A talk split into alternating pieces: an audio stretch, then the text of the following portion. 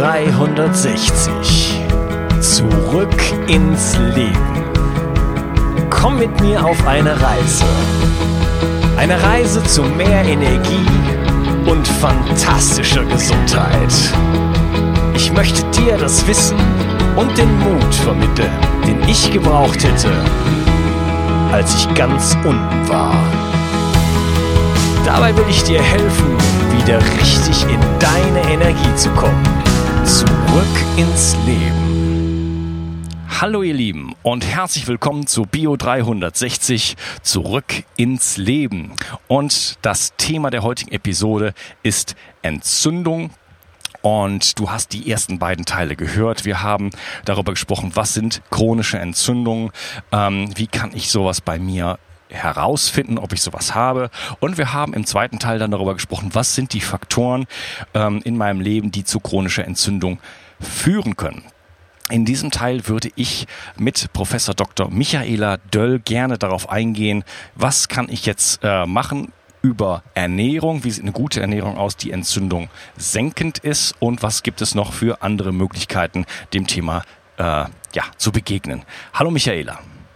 Hallo Unkas. Hallo, liebe Zuhörer. Ja, ähm, lass uns mit der Ernährung einsteigen. Wie sieht eine, Erne äh, eine entzündungssenkende Ernährung aus? Also eine ähm, antientzündliche Kost ist primär, primär eine pflanzenbetonte Kost, weil nun mal diese sekundären Pflanzeninhaltsstoffe, die wir eben in äh, bestimmten Gemüse, Obstsorten und Gewürzpflanzen finden, ähm, ganz besonders interessant sind in Bezug auf Entzündungshemmung. Wir haben natürlich auch die Omega-3-Fettsäuren aus dem Fisch, die entzündungshemmend wirken. Und pflanzenbetont heißt ja nicht, dass man ganz auf tierische Kost verzichten muss, aber eben man sollte doch einen recht hohen Anteil an äh, Gemüse, Salaten, Früchten jeden Tag verzehren. Das wäre auf jeden Fall schon mal eine sehr gute Maßnahme. Ja, okay. Du hattest jetzt gerade die sekundären Pflanzenstoffe kurz so angedeutet. Ähm, da möchte ich nur den kurzen Hinweis machen, dass die ähm, Michaela und ich äh, uns dem Thema bereits gewidmet haben in, in sehr ausführlicher Weise. Also Hinweis auf die andere Episode mit äh, Professor Dr. Michaela Döll. Äh, was können die ganzen Pflanzenstoffe, ähm, die so drin sind in unserem Obst, in unserem Gemüse, in unseren Beeren, was können die wirklich für, für uns tun? Das ist nämlich ein super spannendes Thema und äh, das, das, da geht noch viel mehr als nur Entzündungen zu reduzieren, aber das ist äh, auch sicherlich ein Teil. Ähm, ja, wie muss denn meine Ernährung ansonsten noch so aussehen? Was würdest du da empfehlen? Also ich würde auf jeden Fall das Weglassen von einigen Dingen empfehlen. Du hast ja. vorhin selbst schon auch natürlich gerade so klassische Lebensmittel, die doch sehr gerne verzehrt werden, genannt. Also eben äh, Backwaren, äh, zuckerhaltige Lebensmittel, stark zuckerhaltige Lebensmittel, natürlich keine oder nach Möglichkeit keine Süßigkeiten. Ja, das wäre ganz wichtig. Ähm, also weglassen ist gut und hin zu einer äh, natürlichen Kost ist gut, denn ähm, Pestizide wirken eben auch proentzündlich. Also wenn ich wirklich die Möglichkeit habe, äh, äh, Gemüse und Obst frisch vom Markt zu kaufen oder vielleicht sogar noch das eine oder andere im Garten habe, was Besseres kann es einfach nicht geben. Ja, und ansonsten würde ich mit Industrienahrung ganz allgemein vorsichtig sein. Also je stärker verarbeitet ein Lebensmittel ist, umso ähm, klarer ist eben ähm, auch die Aussage darüber, dass da gar nicht mehr viel sekundäre Pflanzeninhaltsstoffe oder sonstige Schutzstoffe enthalten sein können. Und ähm, also das, das wären schon ganz klare, grobe Richtlinien, die eigentlich jeder in seinem Leben ein Stück weit umsetzen kann und auch sollte. Ja, okay. Das heißt, ähm, viele Sachen weglassen, die wir im zweiten Teil äh, besprochen haben. Ähm, vor allen Dingen die schlechten Fette, den Zucker, ähm, Getreide ähm, und Milchprodukte. Jetzt werden wahrscheinlich viele aufschreien und sagen, ja, was soll ich denn dann noch essen? Du hast gesagt, ähm, ähm, Früchte und Gemüse sind wichtig, aber ich denke mal, viele Menschen werden jetzt sagen, ja, ich kann ja nicht nur Gemüse essen den ganzen Tag. Also wenn ich jetzt den Käse nochmal als, als tierisches Produkt mit dazu nehmen äh, sollte, Unkas, dann muss ich wirklich sagen, also du hast vorhin diesen ähm, Romisch-Schafskäse erwähnt. Da ist mir ja gerade schon das Wasser im Mund äh, zusammengelaufen, weil sowas ist natürlich ganz extrem äh, lecker und eigentlich, wenn man es verträgt, wenn man kein Problem hat mit der Laktose, auch ein gesundes Lebensmittel. Also ich würde jetzt eine pflanzenbetonte Kost wählen, aber ich würde auf tierische tierische Produkte nicht verzichten. Ich würde hin und wieder eben auch ein Stück Fleisch essen von einer Kuh, zum Beispiel von einem Rind, das eben äh, nach Möglichkeit auf der Weide äh, lebt und äh, wird da eben ganz, ganz strenge Qualitätskriterien auch für die Auswahl des Fleisches oder auch für die Auswahl der tierischen Produkte ähm, gelten lassen. Und diese, wenn diese Produkte eine hohe Qualität haben, dann kann man das sehr gut mit einer pflanzenbetonten Kost kombinieren. Also gerade äh, eben auch ein sehr guter Rohmilchkäse, nach Möglichkeit vielleicht eben auch, wenn es irgendwie geht, von einer Käserei, die man kennt. Ähm, das ist auch eine große Bereicherung eines pflanzenbetonten Speisezettels. Ja, wo dann auch die Milch äh, nicht nur roh ist, sondern auch aus Weidehaltung kommt und am besten auch gleich auf Kuhmilch verzichten, beziehungsweise sich da informieren, welche, um welche Kuhsorte es sich handelt, denn es äh, sind ja nicht nur, ist nicht nur die Laktose, die problematisch ist, sondern auch die enthaltenen Proteine. Und da gibt es zum Beispiel das A1 und das A2. Ähm, um da jetzt nicht weiter drauf einzugehen, es ist ein bisschen safer, äh, sich mit, ähm, ja, wenn es um Käse geht, Ziege oder Schaf zu nehmen. Gerade bei der Ziege ist es so, die kann sowieso nicht im Stall gehalten werden und äh, ist dann sozusagen per se Gras gefüttert. Ähm, du hast jetzt auch Fleisch erwähnt. Da wäre es mir auch wichtig, da zu differenzieren. Du hast schon darauf hingewiesen, Weidehaltung ist wichtig. Das ist so ähm, auch etwas, wo ich sehr häufig darauf hinweise. Ähm, denn ähm, abgesehen von allem anderen, also von dieser ganzen Grausamkeit, die äh, äh, da stattfindet in dem industriellen Prozess, äh, wie soll ich es mal nennen, Tier, äh, Fleisch herzustellen und den ähm, ökonomischen und auch ökologischen Konsequenzen, die das auf unsere Erde hat, die massiv sind, an denen man sich beteiligt, wenn man äh, im Supermarkt oder im Discounter Fleisch kauft, ähm, ist auch das Omega-3 und Omega-6-Verhältnis in einem Weidefleisch ein ganz anderes als in einem Industriefleisch, wo die Tiere äh, mit ja, Getreide und Soja, Mehl und so weiter gefüttert werden.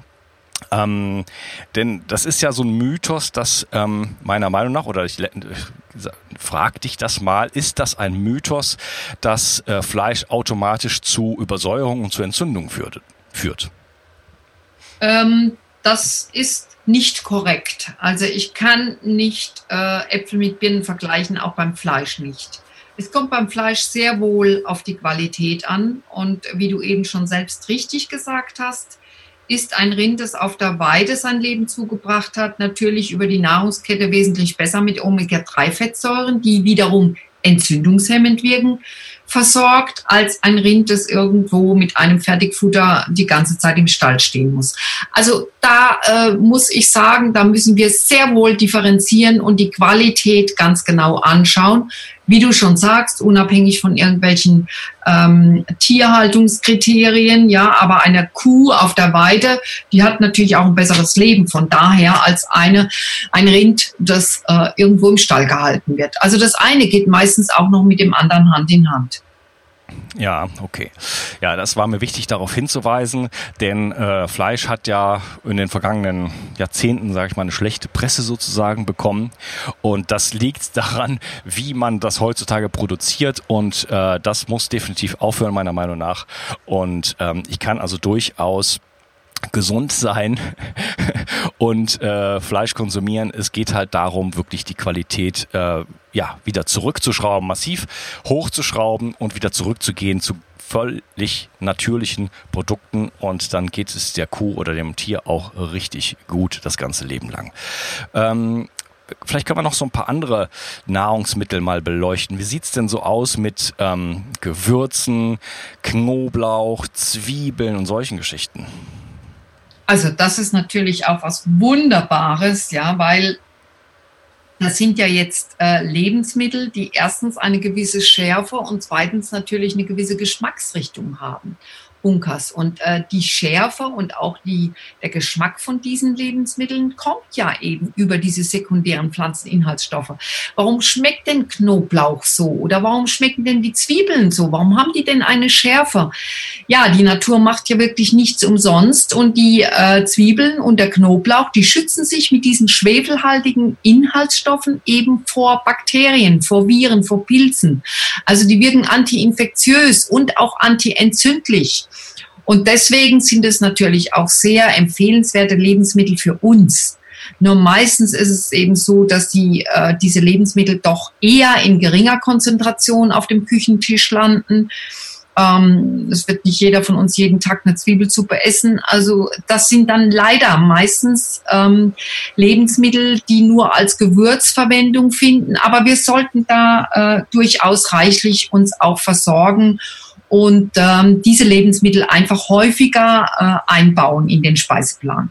Ja, und es schmeckt ja auch so wunderbar und äh, ja, im mediterranen Bereich wird da auch sehr viel äh, benutzt und dann gibt es natürlich noch diese ganzen Gewürze auch, Oregano, Thymian ähm, und so weiter und so fort, ähm, die auch sehr, sehr interessante Effekte haben. Da haben wir schon so ein bisschen auch in unserer äh, Folge über die sekundären Pflanzenstoffe drüber gesprochen.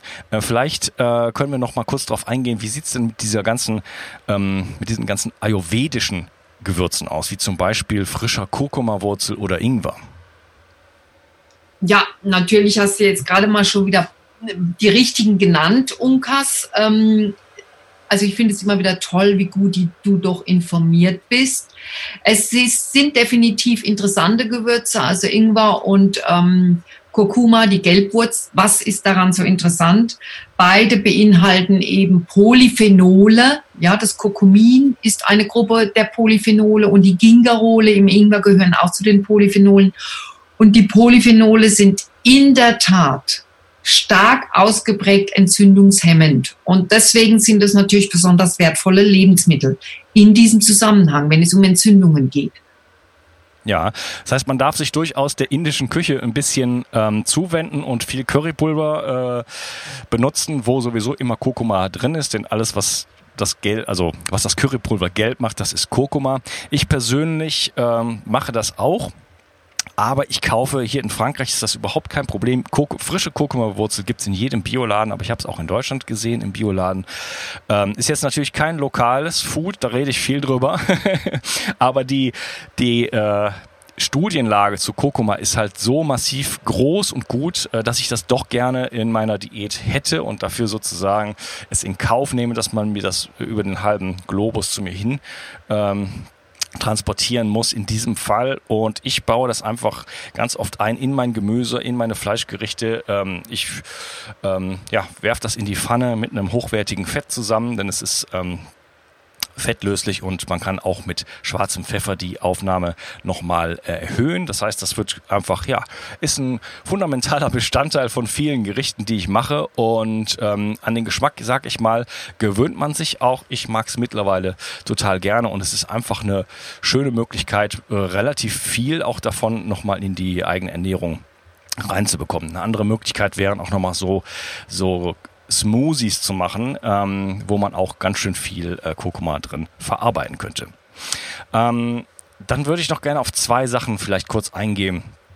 Äh, wie sieht es mit fermentierten Lebensmitteln aus? Zum Beispiel Sauerkraut, Kimchi und solche Sachen. Ja, also fermentierte Lebensmittel sind ja grundlegend natürlich für die Darmbakterien äh, von Bedeutung, beziehungsweise sie können sich positiv im Darm auswirken. Was jetzt so die entzündungshemmende Wirkung anbelangt, ähm, da gibt es jetzt wenig Daten, die eine entzündungshemmende Wirkung belegen würden. Also grundlegend sind fermentierte Lebensmittel eigentlich eher etwas für den Darm und die dort vorhandenen Darmbakterien. Aber jetzt in Bezug auf eine antientzündliche Kost würde ich dem nicht so eine hohe Relevanz einräumen. Ja, ähm, was kann man denn noch so alles tun, um seine Entzündung zu senken? Was gibt es noch für Möglichkeiten?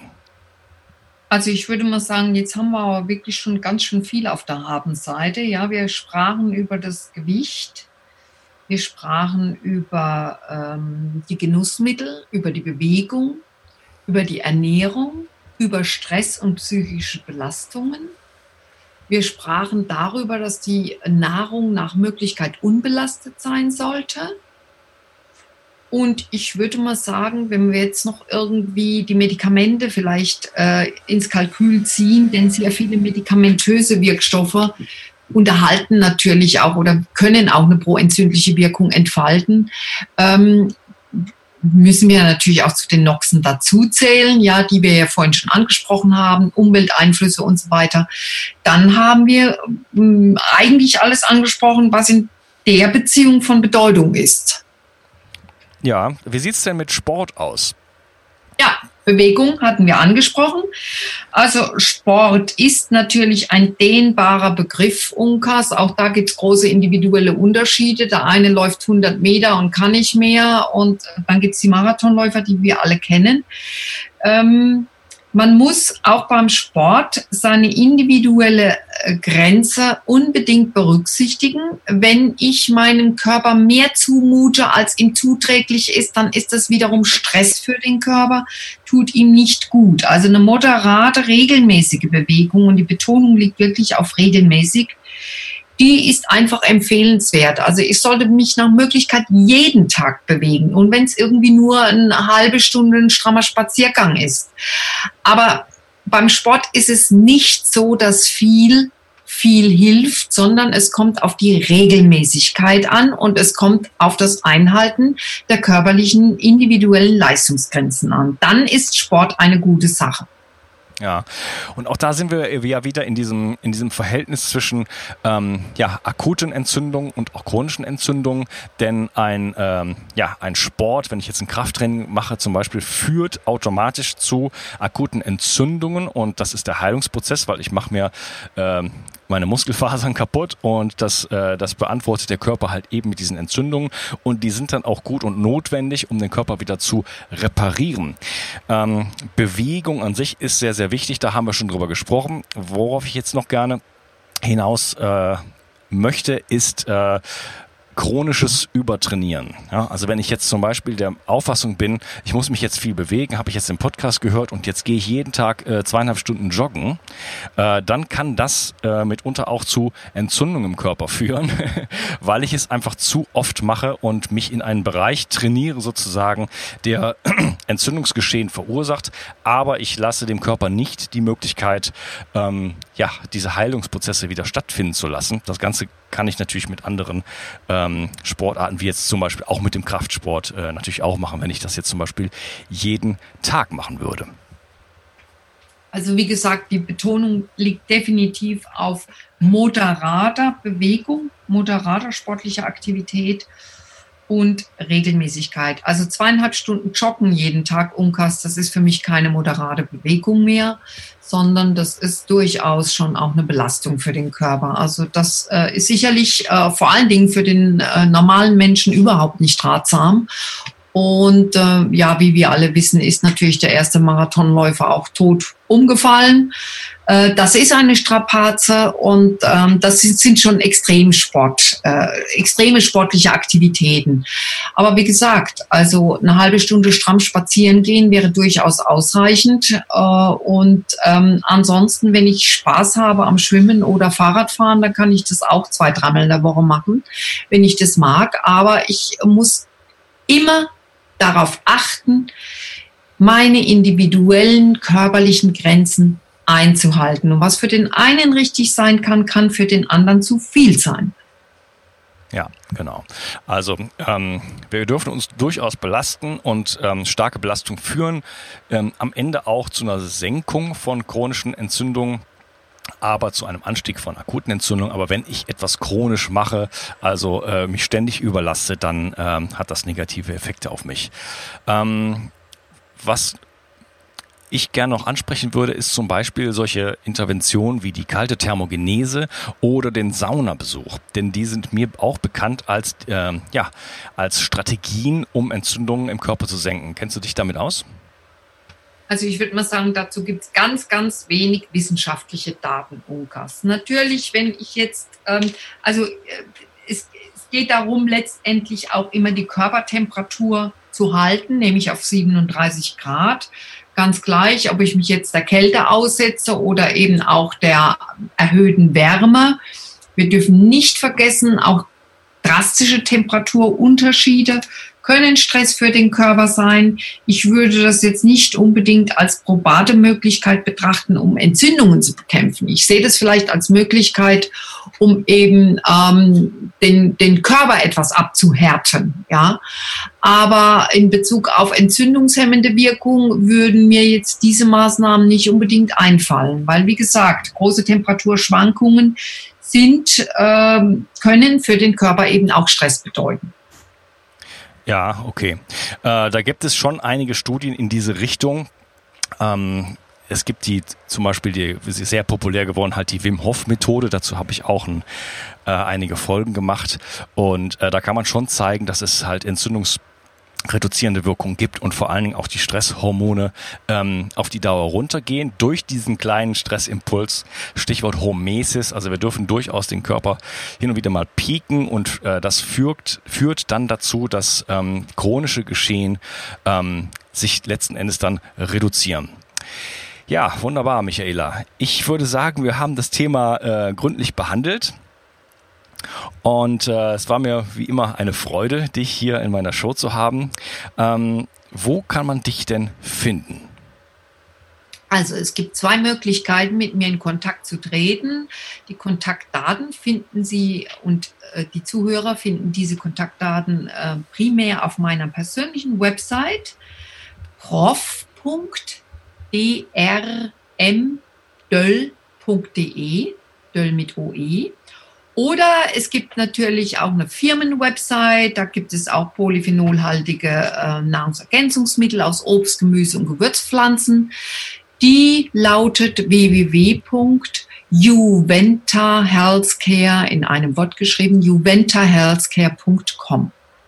Und auch für mich war es eine Freude, Unkas. Und wenn du nochmal Interesse an einem weiteren Thema haben solltest, dann stehe ich dir auch gerne nochmal zur Verfügung. Das freut mich riesig. Ähm, da werde ich gerne irgendwann nochmal drauf zurückkommen. Denn ähm, ja, dich kann man ja so ziemlich alles fragen. Du hast wirklich ein enormes Wissen und auch Erfahrung. Und äh, ja, das ähm, finde ich toll, dass du uns das hier zur Verfügung stellst. Vielen, vielen ja. lieben Dank. Gerne. Okay, dann wünsche ich dir noch einen schönen Tag und auch dem Hörer. Und äh, ja, wir sehen uns dann irgendwann mal. Bis dann. Gute Tschüss. Bis dann. Auf Wiedersehen. Ich möchte dir etwas schenken. Und zwar habe ich dir einen Audiokurs aufgenommen, wo ich dich in sieben Schritten zu mehr Energie und fantastischer Gesundheit führe. Das Einzige, was du tun musst, ist unten in der Description auf den Link zu klicken, dich dort einzutragen und dann bekommst du von mir kostenfrei diesen Audiokurs nach Hause geliefert. Wenn du das Gefühl hast, dass ich heute deinen Tag ein bisschen schöner gemacht habe, dann möchte ich dich einladen, auch meinen Tag etwas zu verschönern und auf iTunes zu gehen und für mich dort eine 5-Sterne-Bewertung und eine Rezension zu hinterlassen. Da würde ich mich riesig freuen und ich wünsche dir einen wunderschönen Tag. Bis dann, dein Onkas. Ciao. Bio 360 Zurück ins Leben. Komm mit mir auf eine Reise. Eine Reise zu mehr Energie und fantastischer Gesundheit. Ich möchte dir das Wissen und den Mut vermitteln, den ich gebraucht hätte, als ich ganz unten war. Dabei will ich dir helfen, wieder richtig in deine Energie zu kommen. Zurück ins Leben.